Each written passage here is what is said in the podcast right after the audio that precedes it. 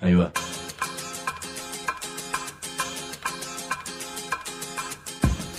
La Vaca es una colecta de recursos, es una cooperativa de trabajo, es una página web, un periódico mensual, una editorial, una cátedra, un bar. Es lo que necesitamos crear para ganarnos la vida y perdernos la obediencia de vida. La Vaca es comunicación, ida y vuelta. Ahí va. Decimos no te calles, decimos como se te cante, como te salga, como puedas. Decimos para que escuchen los que te dicen, vos no digas ni mu. Ahí va.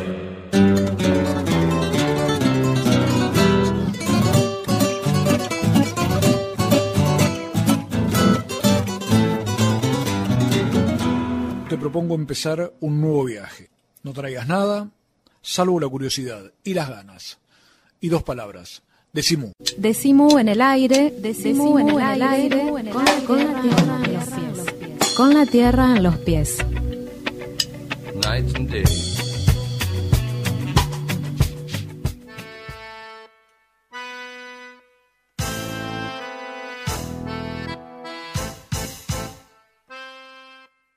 Y la abuela me empezó a comentar que la nieta había sido abusada. que La palabra aborto es una palabra muy fuerte, ¿no es cierto?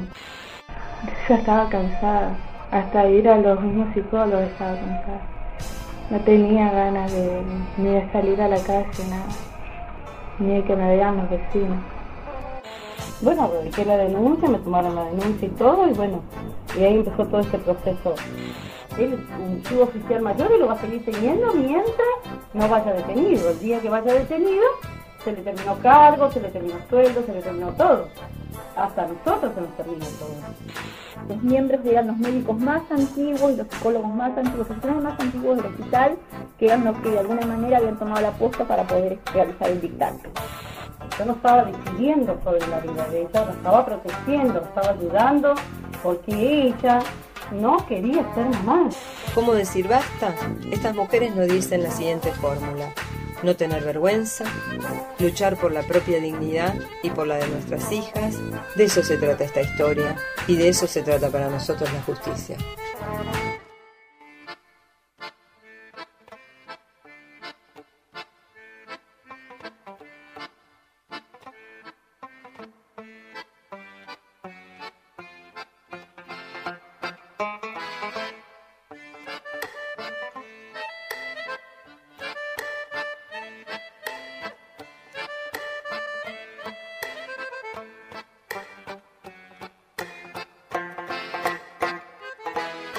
Quiero que escuches esto. Vas a tener que hacer un esfuerzo porque habla muy bajito. Es parte de la charla que tuvo nuestra amiga, la abogada Verónica Heredia, con una nena violada en Comodoro Rivadavia. La hizo especialmente para Decimu y no está muy bien grabada, pero presta atención porque es importante.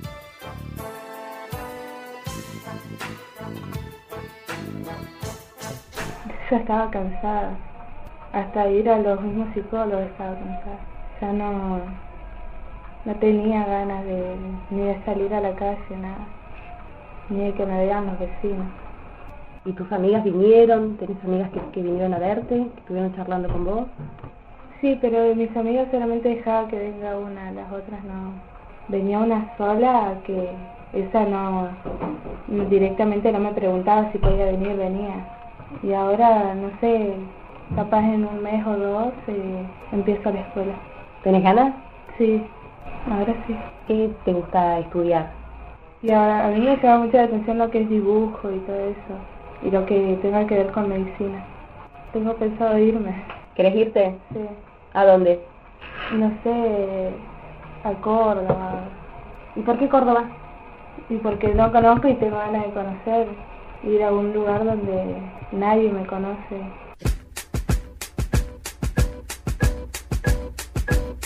¿Escuchaste esa voz? ¿Escuchaste lo frágil que está? Esa es la voz de una nena que fue violada tres veces. La primera vez por su padrastro policía, que la dejó embarazada. La segunda vez por la justicia, que le negó el derecho que tenía a hacerse un aborto, algo que está específicamente contemplado en la ley en casos de violación. Pero la que no le hizo caso a la ley fue la jueza, Se llama Verónica Daniela Robert. Es de primera instancia, es de Comodoro Rivadavia. Y no solo le negó el aborto a esta nena, sino que además en el fallo acusó a la madre de no haber hecho nada para impedir la vejación y dejó libre al violador. La abogada Verónica Heredia presentó entonces, para cuando se apeló esta decisión, un amicus, junto a muchas organizaciones y muchas personas de Comodoro Rivadavia, que decidieron acompañar a la nena, a su mamá y a su abogada, que estaban muy solas en ese momento y muy desesperadas. Finalmente, el Tribunal Supremo de la provincia reconoció el derecho que tenía la nena y autorizó el aborto. Pero ¿sabes qué? Ahí llegó la tercera violación, porque la nena tuvo que viajar hasta Treleu para conseguir un hospital público que estuviera dispuesto a acatar la ley. Así estamos hoy en cuestiones de violencia contra la mujer, como la voz de esta nena violada. La pregunta entonces que quiero hacer es bien simple. ¿Hasta cuándo? ¿Hasta cuándo? Estamos en Decimú, el programa de la Cooperativa de Trabajo La Vaca, y hoy estamos hablando del caso de una nena que fue violada por su padrastro, que además es policía y que tuvo que recurrir a la justicia para poder hacerse un aborto, porque quedó embarazada como consecuencia justamente de esas violaciones. Esto que decía ocurrió en Comodoro Rivadavia y lo que acaba de contar Claudia Cuña, que nos está relatando esta historia, en la que a la vez está colaborando con nosotros la abogada Verónica Heredia, y donde tenemos la propia voz de la víctima, lo que nos contaba Claudia, te decía, es el final de esta cuestión. Te propongo, Claudia, entonces que empecemos por el principio. Contame qué es lo que vamos a escuchar. La charla con la mamá, la abuela y la abogada de la nena violada.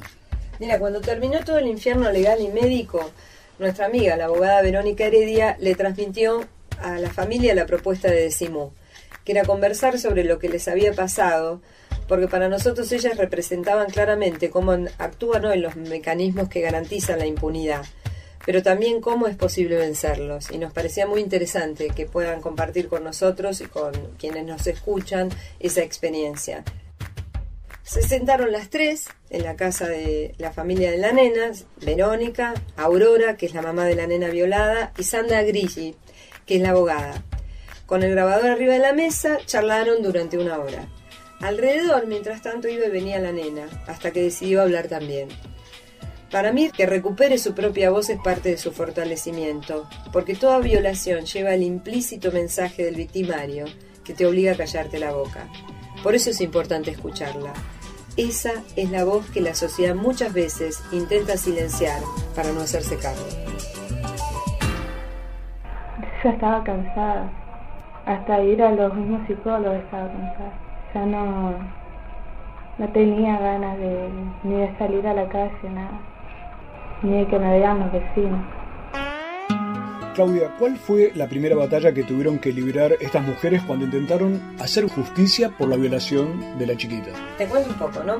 Aurora, la mamá, tiene 10 hijos. Cuatro de ellos son hijos del hombre que violó a la nena y la embarazó. Le preguntamos si gran parte de la impunidad que le otorgó la justicia a este caso tuvo que ver con el hecho de que este hombre era policía. Escuchá lo que responde la mamá.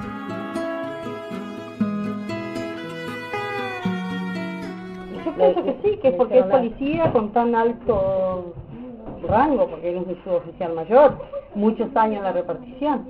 Él tiene muchos años, tiene 28 años de repartición. Te imaginás que no era tan fácil poner, meterlo adentro, pero como este otro hombre que viola la, también a la hijastra, lo van a detener. Pero todas esas cosas te embroncan, te da indignación todas esas cosas. Se ponen mal.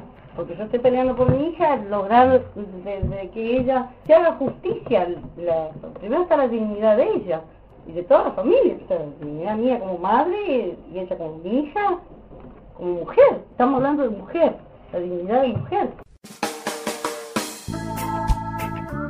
Le pedimos después también que nos cuente cómo empezó el camino en la justicia, cuál fue el primer escalón. Escuchá lo que dice. Voy a la fiscalía a hacer la denuncia.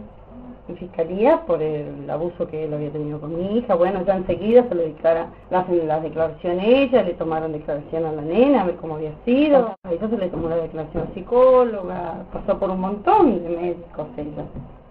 Y él, nada. Porque él siquiera se dio el gusto de decir no voy a declarar. Lo detuvieron, sí, pero lo largaron enseguida, al otro día ya lo largaron, porque no tenía antecedentes, porque tenía muchos años en la repartición, no tenía sumario administrativo, nada. Pero por eso no lo podés largar, ya había una violación. Bueno, radiqué la denuncia, me tomaron la denuncia y todo, y bueno, y ahí empezó todo este proceso. Otra pregunta que le hicimos, ¿cómo es la situación del violador en esta etapa? Así lo cuentan ellas. El cargo sigue teniendo, hasta que no se aclare todo esto, él sigue teniendo el cargo. Él es un suboficial mayor y lo va a seguir teniendo mientras no vaya detenido. El día que vaya detenido, se le terminó cargo, se le terminó sueldo, se le terminó todo. Hasta a nosotros se nos termina todo. Porque a nosotros nos sacan todo, obra social, salario, sueldo, todo. Nosotros también, no solamente él porque vaya detenido, nosotros también quedamos desamparados porque no vamos a tener sueldo, no vamos a tener obra social, no vamos a tener nada. Escuchá lo que dice la abogada Sandra Grilli, que lo sintetiza así. El tipo va a una condena, va preso. Este, Y va, va a quedar con una situación, digamos, de, de, de- de- Desamparo. de desamparo. Aurora, la mamá de la nena violada, aclara qué representa esto para una familia con 10 hijos.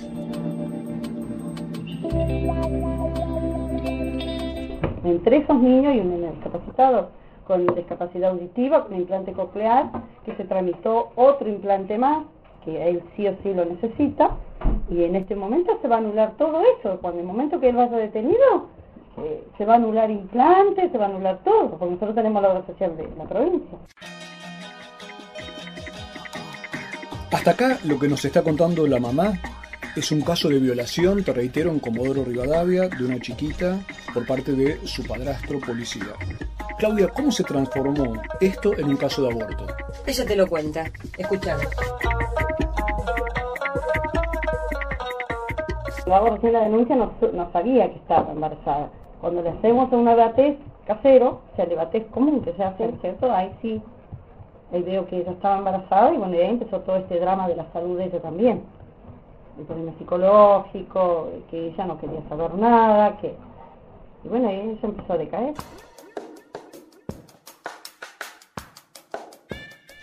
En un minuto vamos a seguir hablando sobre el caso de violación en Comodoro Rivadavia de una chiquita que se convirtió luego, como escuchábamos recién, en un caso de aborto. Claudia Cuña y gracias a la colaboración de la abogada Verónica Heredia allá mismo en Comodoro nos están pintando este panorama del cual vamos a seguir hablando en un ratito.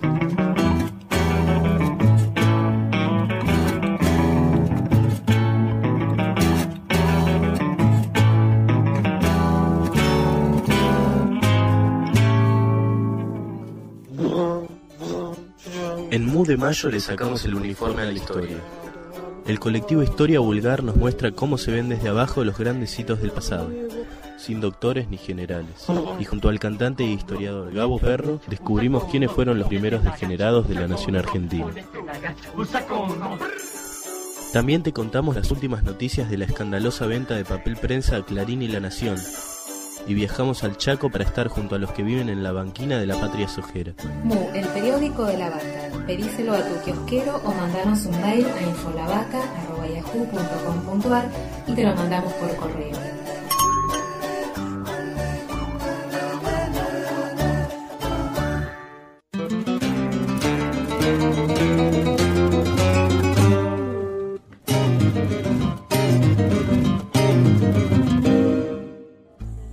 Estamos en Decimú, el programa de la Cooperativa de Trabajo La Vaca, hoy con un tema conmovedor, aunque uno se queda sin palabras para hablar de estas cuestiones. ¿Cómo hablar de la violación de una chiquita por parte de su padrastro, que además es policía, y que debe terminar en un caso de aborto que a la vez fue totalmente complejo y kafkiano, si vale la, aquella vieja palabra, para la propia chica que terminó siendo triplemente víctima?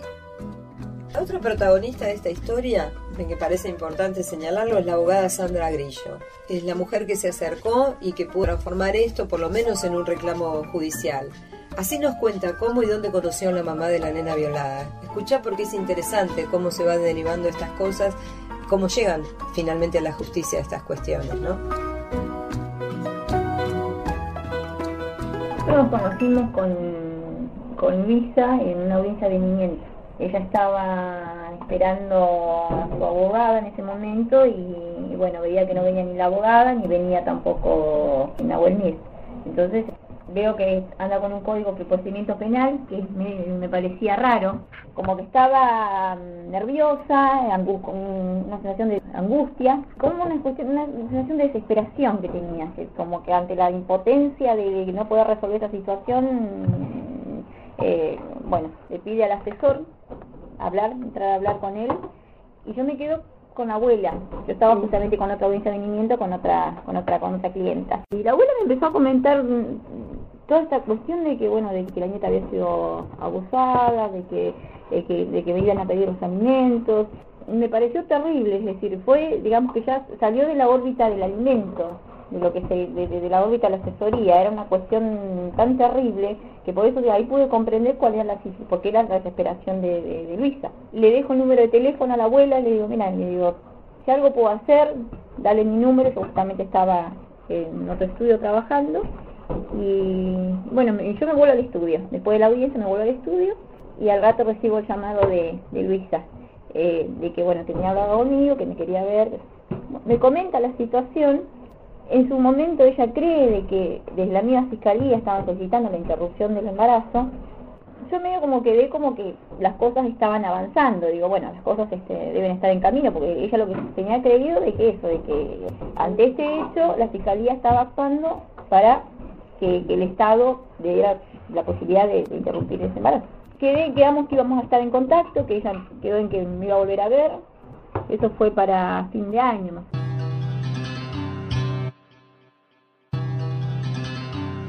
Fíjate lo que dice la abogada. La, fiscalía no había pedido el aborto. Así que la mamá tuvo que pedir la ayuda de la abogada para poder tener el, el recurso del aborto, que es algo que está contemplado por la ley. Así cuenta con qué se encontró. Habían todas cuestiones investigativas, de que bueno, sí había quedado, que tuvo la, audiencia de control de detención, de que él había quedado libre, bueno, pues no tiene antecedentes, no hay interprecimiento en la causa, no hay este mm, peligro de fuga, bueno, se dieron, digamos, los recaudos eso, entonces lo dejaron, lo dejaron libre nuevamente. Pero no había ningún pedido por parte de la fiscalía, ni, ningún defensor, ni nada, había ningún pedido, ni, ni, ni, tampoco un abogado querellante que solicitara que se interrumpa eh, el embarazo. Solamente había copias en el expediente de un, una supuesto, de un supuesto pedido que se iba a realizar de aminocitesis en su momento para evaluar por la prueba por el ADN que estaban evaluando a ver si era eh, era propicio no realizarla y si era perjudicial, perjudicial para la salud de, de la, de la menor. Digo, mira, vamos a pedir en, en, la justicia penal, vamos a pedir la autorización de, la interrupción. Digo, porque bueno, eh, si bien a prima facie se dice que no corresponde justamente esto que, depende de, la, de materia civil, eh, hay un fallo en Río Negro en la que la Cámara de Crimen da la autorización para interrupción de, del embarazo de, de una menor. Entonces, bueno, solicitamos ante la justicia penal el juez dice que él no investiga, que está en materia de investigación y que él no investiga, por lo tanto, que se le ve toda la fiscalía. Decir, da un proveído sin argumentación, sin nada, ante un pedido de esta magnitud. Va a la fiscalía el 14 de enero, el 15 ya la fiscalía responde y dice que no ha lugar, que no es la vía pertinente, que vayamos por la vía pertinente. Entonces, este, ante esa situación, me pongo a, de alguna manera, analizar el caso, a ver qué, qué, qué recursos, eh, cuál era, digamos, la forma de presentar, de, que sea más rápido. Eh, había visto de que, bueno, de que después de un amparo incluso habían presentado una autorización activa que reunía los requisitos para que dieran una autorización rápida. Incluso creo que en Mendoza, yo no, acuerdo, no recuerdo bien ahora, pero que en 48 horas habían dado la autorización. Entonces yo digo, mira Luisa, le acá, le digo, vamos a meter medida activas. Yo siempre con ellas he sido, le he explicado todo. Yo hablo con Luisa y con la nena y fue, fue una charla Digo, yo no soy blanda para hablar. Yo acá vamos a hablar de mujer a mujer y vamos a hablar de cómo son las cosas. Vamos a presentarnos a un proceso, no va a ser fácil, nos pueden decir que no, pueden haber cuestionamientos. Vos tenés que estar muy segura de lo que querés y lo que vas a hacer. ¿Te acordás que yo me digo en un momento, mira, le digo, vos no, te, no, no vas a hacer cosas que diga no, porque hoy sí, mañana no? Le digo, acá nos tenemos que enfrentar y a ella también. Le digo, nos enfrentamos con algo, le digo que vos tenés que estar segura en tus convicciones de, de, lo que vos querés y por qué querés. La nena en todo momento de una fortaleza. Yo después medio como que me relajé porque me sentí de alguna manera, pero bueno, creo que tenía que estar dura en ese momento porque bueno, no era, no era poca cosa lo que me iba a enfrentar.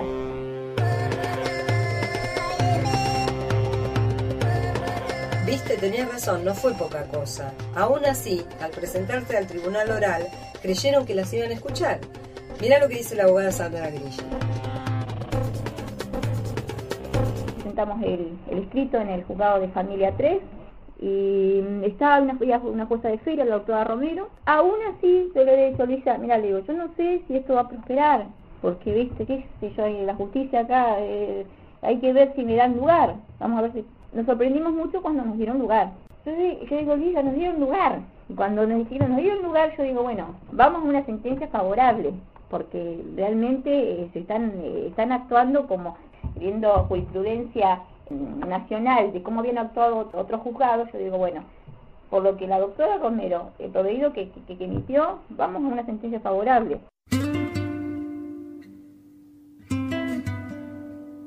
y fíjate todo lo que involucró esta presentación.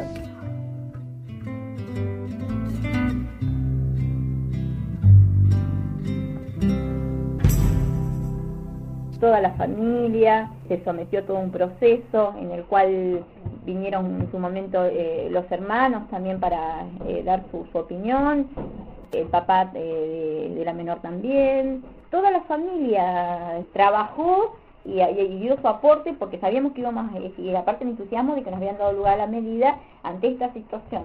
Eh, aberrante venía todo este aliciente que de alguna manera daba una esperanza a toda la, a esta cuestión fea que había pasado, ¿no? Pasaron muchos días, terminó la feria, entra la doctora Robert en la causa, le dan lugar al comité de bioética, es decir, es muy importante que nosotros en la destacar que nosotros en el escrito de inicio pedimos que el hospital de Comodoro Rivadavia sea quien eh, realice la intervención, que la justicia dé la autorización al hospital para que realice la intervención. Bueno, el comité de bioética da un fallo, va a dar un dictamen negativo, oficialmente os de récord nos enteramos de que hay muchos que hasta el director del hospital se excusó, viste un montón dice no, yo no quiero opinar porque resulta que yo las conozco, no, yo no quiero opinar porque mm, no es ético, que las conocía a, Luis y que conocía a la menor, que de alguna manera en algún momento habían sido pacientes de ellos, bueno, un montón de excusas que yo realmente este, desconozco si legalmente en la medicina ellos pueden realizarlo o no, creería que cuando llega un caso y vos sos director del hospital, tenés que ponerte a la altura de decidir como director del hospital.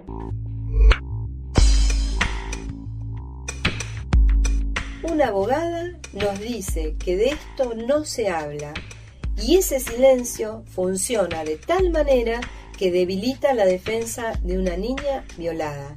¿Escuchaste lo que dice del hospital? Ahora lo amplía más.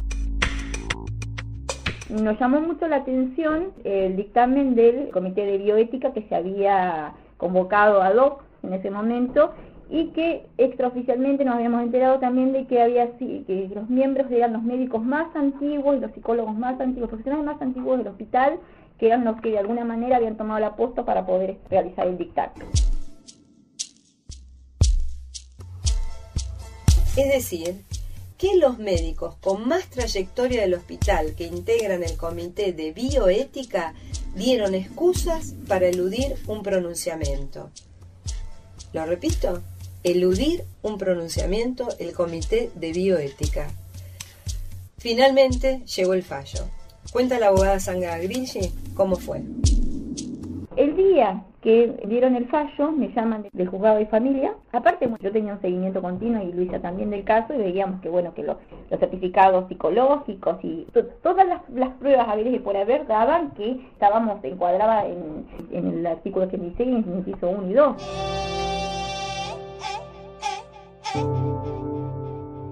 Pero la mamá también tenía esperanzas de que se hiciera justicia. Escúchala, vas a verlo cómo lo cuenta.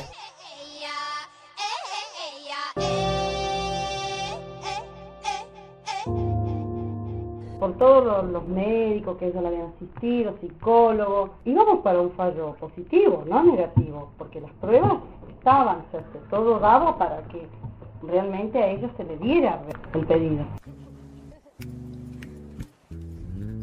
Le preguntamos entonces a la mamá lo que a esta altura muchas se estarán preguntando. ¿Por qué no recurrió a otra vía para hacerse el aborto? Como muchas mujeres en este país. Y la mamá nos contestó lo siguiente. Yo iba por los vías legales. No me atreví a hacer nada, porque si yo hubiera sabido que tenía tanto, esto yo hubiera agarrado, hubiera hecho todo por cuenta mía y hubiera hecho ni la denuncia. Yo me confié en la justicia por ser él un hombre de la repartición.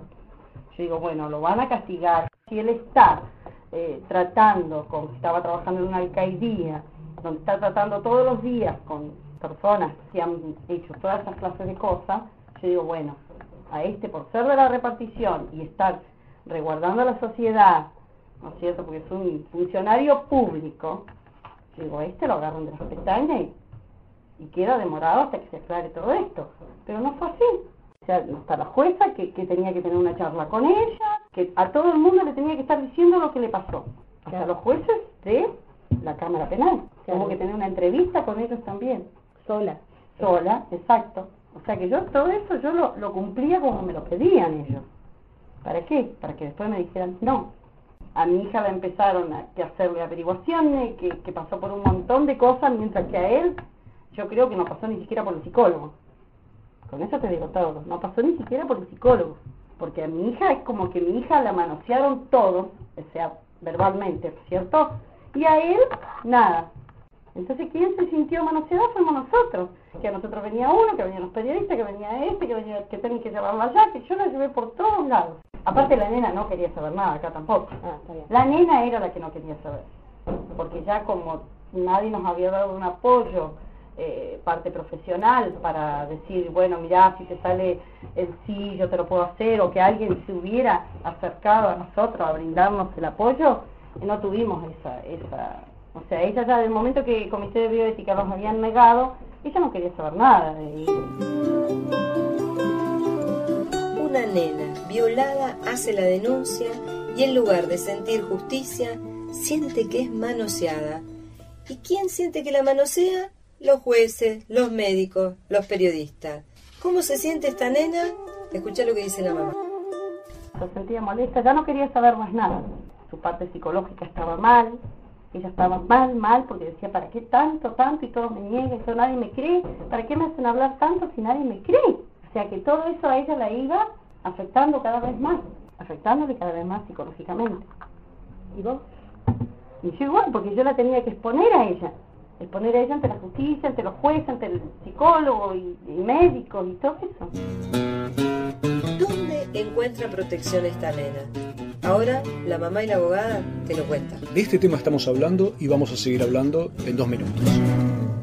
Feria de las colectividades en Morón.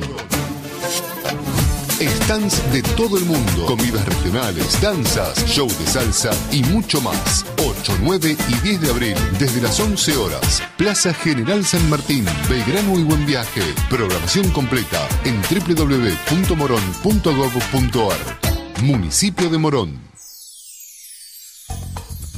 El Sindicato de los Trabajadores de las Telecomunicaciones, pluralista, democrático y combativo. Nuestra página web www.foetrabsas.org.ar. Si sos telefónico, sos de Foetra.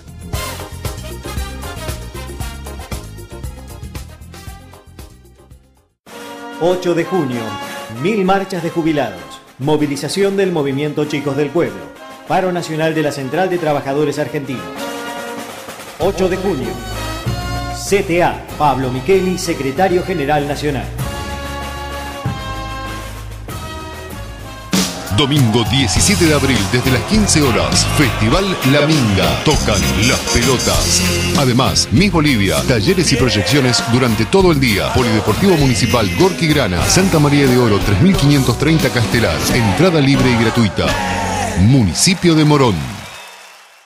Acá, acá o en cualquier planeta, usa siempre preservativo. En Morón, en todas las dependencias municipales, hay expendedoras gratuitas. Pregunta, asesorate. 4483-2125. Municipio de Morón. Bicentenario en Filo. la Facultad de Filosofía y Letras celebra el bicentenario de la revolución que abrió el camino a la construcción de la nación argentina. Primer concurso de obra original para banda sinfónica. Primer premio 10 mil pesos y estreno de la obra por la banda sinfónica de la Facultad de Filosofía y Letras. Participa. El concurso está abierto hasta el próximo 6 de agosto y el jurado está integrado por reconocidos referentes de distintos lugares del país. Para más información sobre el concurso y sobre las actividades que prepara Filosofía y Letras para el Bicentenario, consulta la página del Bicentenario de la Facultad www.filo.uba.ar barra Bicentenario.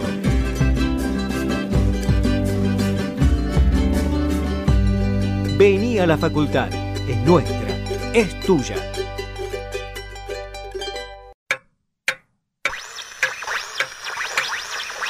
7 y 24 en la Argentina, una hora menos en el oeste del país. A los pibes no les importa nada. ¿Y cómo querés que me vaya? Algo habrá hecho, ¿eh? Mejor. Decimos. Desprogramate.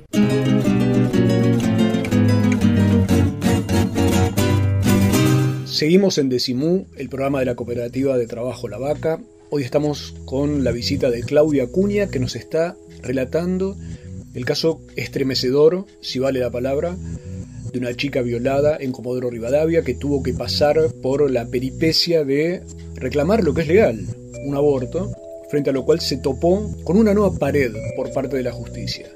Claudia trabajó con la abogada Verónica Heredia de Comodoro y nos está relatando esta historia. Mira, te cuento un poco algo que me parece importante. Cuando la justicia le dio por primera vez la espalda, la abogada de la nena violada se sintió totalmente perdida, no sabía para dónde seguir. No le preocupaba solo el tema legal, sino algo que el tribunal parecía ni tener en cuenta, la salud de la nena. Escúchala.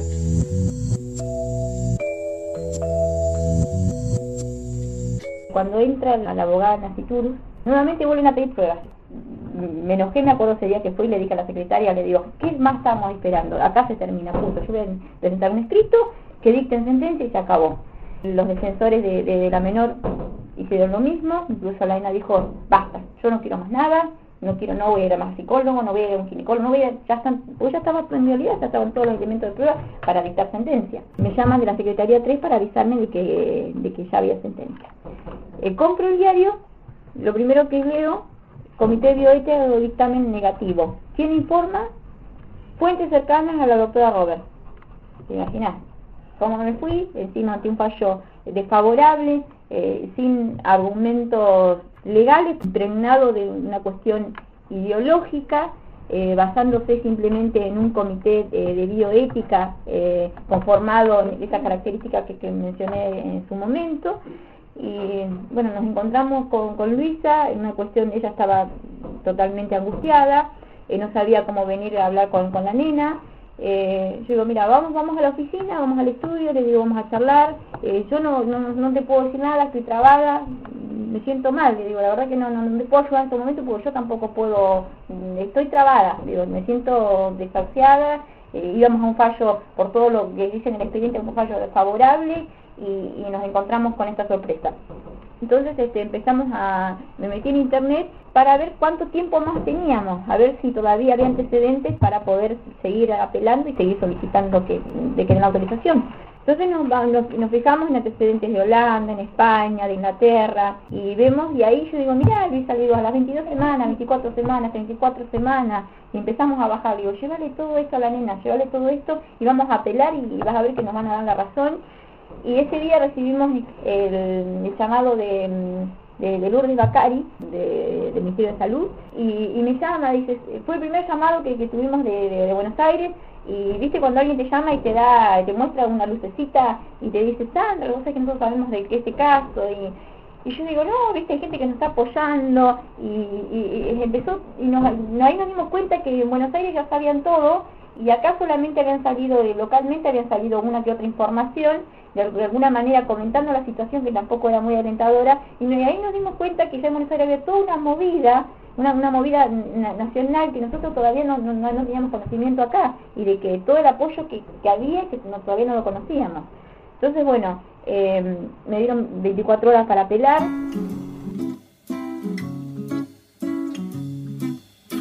¿Viste lo que dijo? Una lucecita. Es la luz que prendió la sociedad para que se vea la injusticia y que alcanzó para que la abogada encienda la esperanza de la apelación. Así te lo cuento.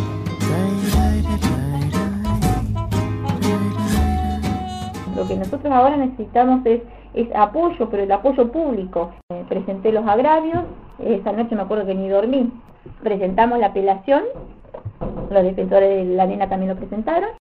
Dieron lugar a, la apelación, entonces este bueno, fue a la cámara. Entonces le digo a Luisa, le digo, bueno, ¿cómo es el juego acá? La verdad que yo es la primera vez que, estoy ante esta situación. Vamos a tener que empezar a hablar si, si nos preguntan, vamos a decir, porque acá, eh, si la justicia no nos sentimos desamparados, si están todas las pruebas que dicen que va a un fallo positivo, un fallo favorable, y de repente nos encontramos con esta situación. Y no, esto lo tiene que saber la sociedad. Una vez más, la sociedad tiene que saber de qué se trata. Así comenzó a darse vuelta esta historia. Empezaba otra historia, veamos cuál ustedes quieren ayudar, préstense. Entonces empezaron a expresar, este, la gente empezó a movilizarse, a pegar panfletos, a manifestarse en frente al, a la Cámara de Apelaciones.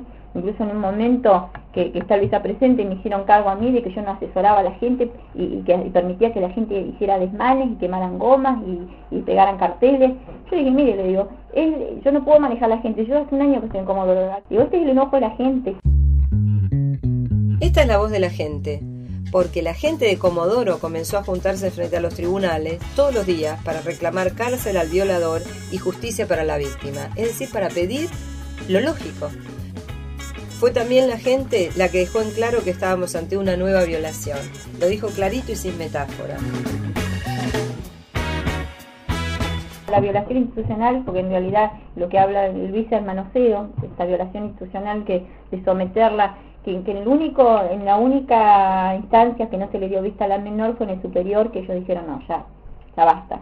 A mi forma de ver, en el superior eh, le dieron, digamos, la seriedad que, que, el caso debía tener desde un principio. Después queda mi fallo negativo en segunda instancia.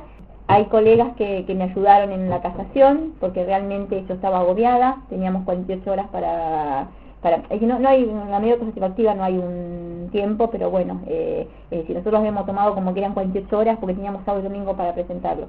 Y, gracias a, colegas locales este, pude llegar con, la casación, porque no, no podía llegar. Digo, bueno, ahora tengo que irme a Rawson, y si ya mi lugar ahora está en Rawson, hasta que no den fallo, así que me trasladé con, a Rawson con el expediente. Y el día jueves la llamo a Luisa, le digo, vos sabés que Luisa le están dando la seriedad que, que requiere. Yo no sé cuál va a ser el fallo, pero lo que sí te digo, que están trabajando durísimo. ¿Por qué te parece que pensaba la abogada Sandra Grillo que esta vez el Tribunal Superior podía hacer justicia? Porque habían trabajado rápido, ya le habían dado traslado al procurador, incluso había otra organización también había presentado a MIPUS, en, en, la apelación también habían presentado eh, colegas eh, locales presentaron amicus, organizaciones también de derechos humanos también presentaron varios amicus con colegas del Valle. Y, iba todo muy rápido, es decir, todo, todo, lo, digamos, lo procesal ya estaba todo hecho ya. Ya incluso hasta el procurador le habían dado traslado para el día jueves cuando fui. Después me entero, me llaman los periodistas, ¿te enteraste que el dictamen del procurador fue positivo? Y yo digo, Sí, bueno, ustedes siempre saben primero que nosotros, digo, así que las partes, pero bueno, si ustedes lo dicen, pero yo a ella nunca la llamé antes de mirar el expediente. Entonces, cuando fui el expediente, vos dices así, digo, el dictamen del procurador fue positivo, porque a ella le habían dicho que el, fallo había sido favorable, viste cómo se transgiversa la información. Le digo, así que bueno, estamos ante un dictamen favorable, eso teníamos ya un voto de disidencia en la apelación, eh, la doctora Melero que falló de acorde a derechos, eh, entonces, este, digo, bueno, tenemos mucho a nuestro favor, pero hasta que no teníamos el fallo. Y llegó el fallo. ¿Sabes cuándo fue? El 8 de marzo, el Día Internacional de los Derechos de la Mujer. Yo no me voy a relajar hasta que el día lunes, porque me habían dicho oficialmente eh, también en, el superior, de que supuestamente el lunes iba a estar, más tarde el lunes vamos a tener el fallo. y yo ya empecé a los medios a decir que el lunes teníamos uh, fallo, aunque aunque me habían dicho que a lo mejor, a más tardar, pero yo ya de alguna manera decía, no, para meter de alguna manera presión, viste que el lunes dieran fallo. Y mm, el lunes cuando voy, me hacen esperar, me hacen esperar, me voy a notificar, me atiende la secretaria de superior, y ya cuando punto pues una, una musiquita muy tenue, viste, como, para que me relaje toda la tensión, me, largué, me largué a llorar, me largué a llorar.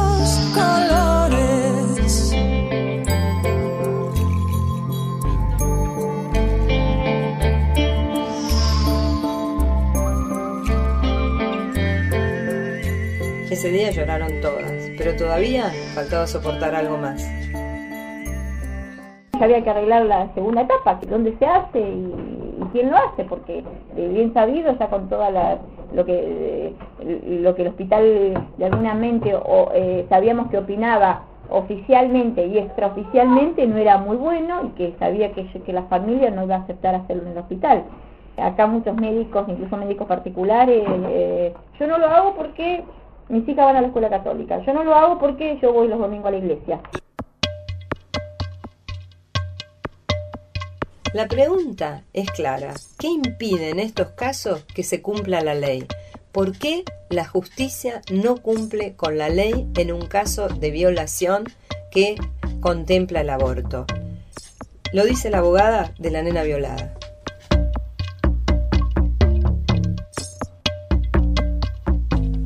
Hay una suerte de corporación acá, que es lo que yo he notado, no solamente corporación en el ámbito médico profesional, sino que de alguna manera me da la sensación que hay también una especie de corporación entre jueces, porque no puede ser que después de un fallo de primera instancia negativo eh, ante un pedido de autorización de interrupción de aborto en esta, en esta situación y posterior que a la justicia se presenta otro caso en el cual dice la, la jueza dice que el fallo del superior tribunal de la Corte Suprema de la provincia que no es vinculante falla negativamente nuevamente da la sensación de que existe un- una suerte de corporativismo que es lo que de alguna manera me da me, me- deja esa sensación que ojalá no fuera no quisiera que sea así no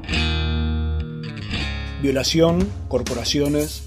Estamos hablando en Decimú con Claudia y gracias al trabajo de la abogada Verónica Heredia sobre el caso de violación en Comodoro Rivadavia de una chiquita y en dos minutos te propongo seguir conversando para tratar de entender este tema.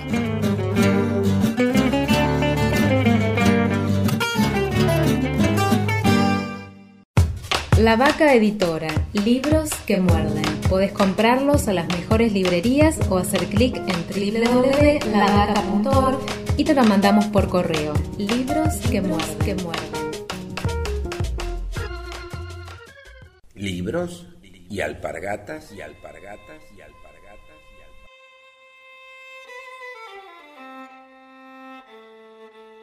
Mate y bizcochitos, dividís y dulces y dulces y dulces.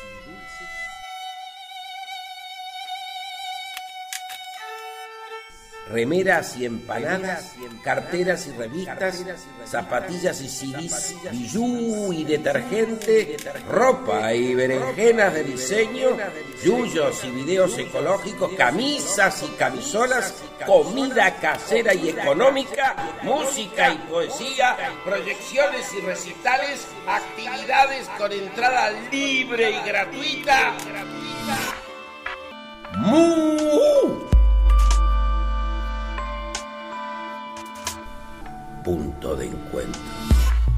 Hipólito Yrigoyen, 1440.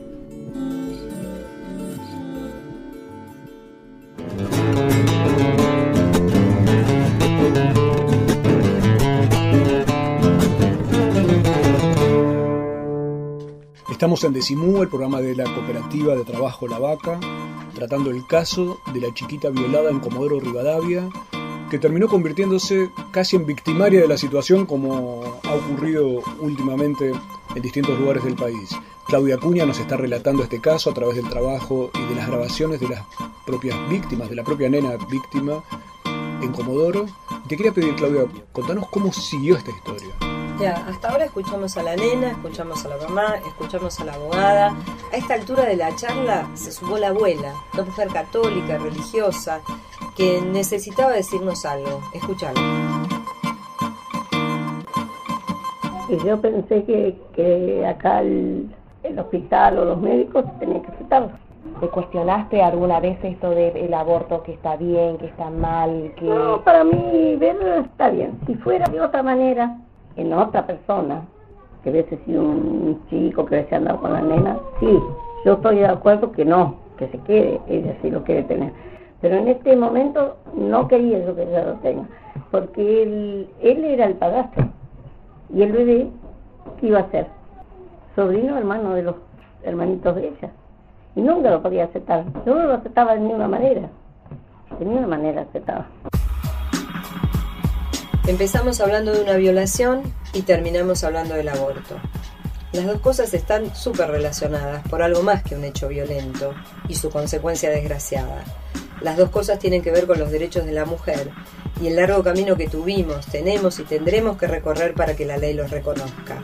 Ahora se trata de que acepte que las mujeres tenemos derecho a decidir sobre nuestro cuerpo, un derecho que se nos niega hasta en casos como este, después de pasar por todo lo que pasaron. ¿Qué piensan estas mujeres de la palabra aborto?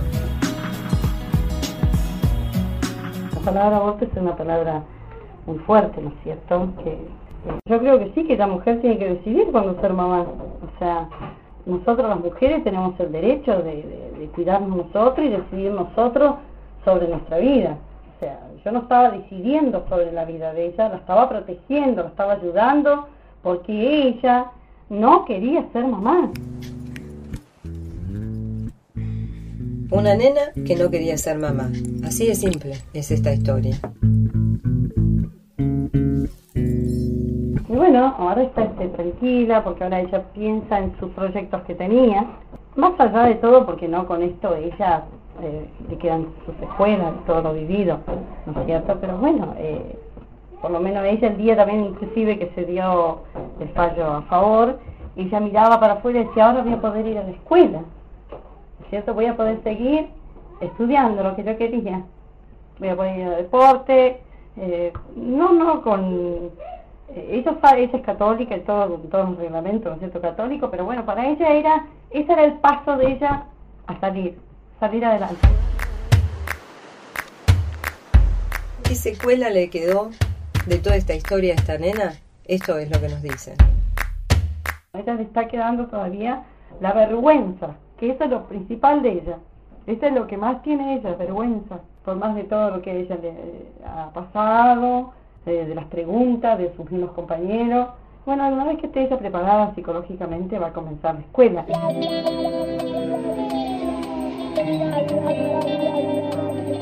Lo que nos están diciendo estas mujeres es que esta nena tiene una herida social y entonces, si es una herida social, quiere decir también que entre todos podemos ayudar a curarla. Por ejemplo, contando claramente quiénes la atacaron. Yo de alguna manera recibía, aparte de, de- de amenazas de uno que otro fanático, que también me ha llamado, ¿Te llamaron? Me, me llamaron este, diciendo, bueno, que iban a atentar contra mi vida, de que eh, insultándome, de que para qué estudié, para matar niños y cosas, cuestiones así. Incluso eh, nosotros nos constituimos en de actor civil en una causa penal también, de que me iban a atentar sexualmente contra mí. Eh, en definitiva, yo no, tuve... Mm, eh, es decir, era, era más importante toda esta situación de llegar a un fallo positivo que, que todo esto que estaba pasando. En sí, de alguna manera, yo creo que al ser tan, tan estar tan abocada a eso, como que minimicé esa parte, pero que esa parte existió, por eso dice Lisa de, de, crítica y todo, porque eso existió también, de toda esa presión. Le preguntamos a la mamá finalmente qué pensó cuando leyó que la jueza la acusaba de no haber hecho nada para evitar la violación de su hija. Nos contestó esto. Bueno, pero eso del cuidado de la madre, como ella, como si ella se expresó así, ella también puede ser madre. Y si alguna vez le pasase algo con un hijo, tampoco le vaya a ir así. ¿Qué estaba haciendo ella cuando le pasó? ¿No es cierto? Nadie somos libres de que nos pasen o que nos maten un hijo o de que vos a veces empuñes un arma y te tengas que defender. Nadie es libre, eso es un momento, ¿no es cierto?, cuando te pasan esas desgracias. Fue increíble, pero en el momento en que la madre termina de decirnos esto, la abogada Sangra Grillo nos confesó su propia experiencia de violencia machista. Escucha lo que nos dice.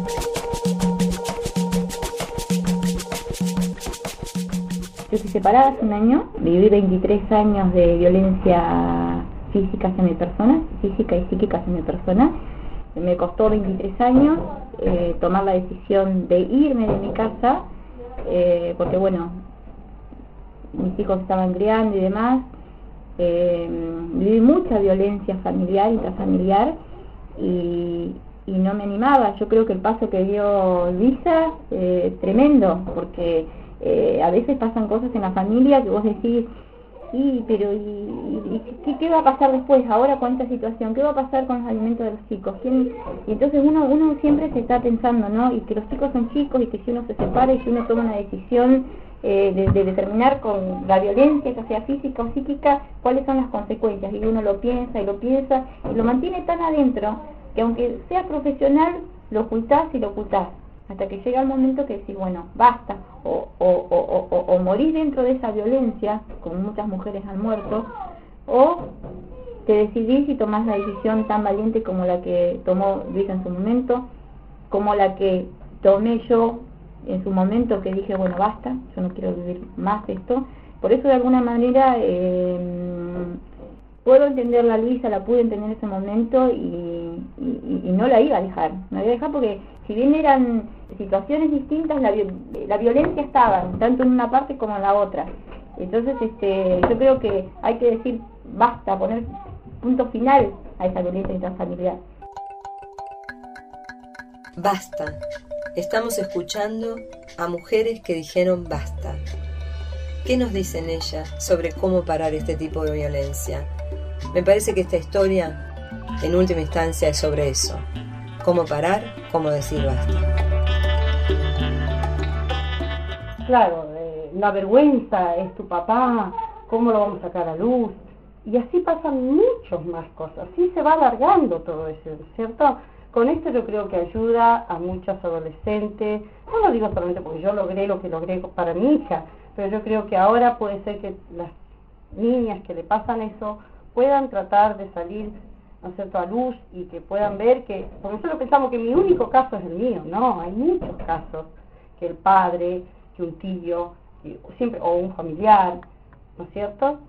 Entonces esto le da coraje a las chicas, yo pienso que con esto también le tienen que dar coraje para que ellas se abran a salir a la luz y que vean que no solamente mi caso pasó acá en esta ciudad, pasan un montón de casos que a veces por vergüenza, que es tu papá, eh, vergüenza a las mujeres. Yo pienso que las mujeres tenemos que estar preparadas como madre para defender a nuestros hijos, más allá del amor de pareja, más allá de que es tu papá económico, más el sistema económico. ¿eh? Primero está la dignidad de la hija, ¿no es cierto?, de, uno. Yo creo que eso las madres tenemos que pelearlo para ellas, para que el día de mañana confíen en nuestros hijos y hagan lo mismo ellas con su, si les llegase a suceder, mi Dios lo mismo con una hija.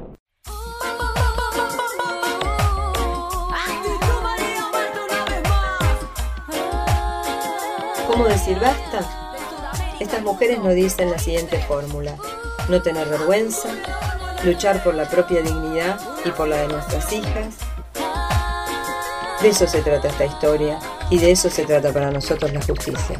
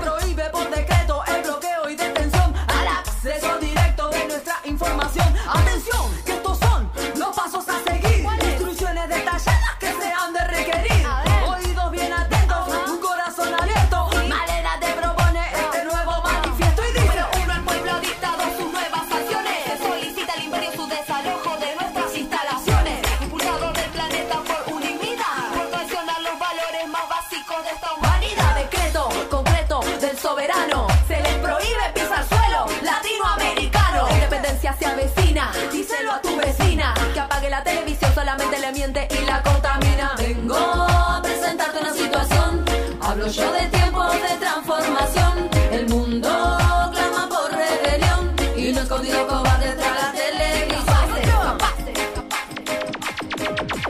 Ay, el miedo que persigue nos quiere paralizar. Busquemos soluciones para que no vaya a pasar. Quedarnos vegetando sin por nada reaccionar.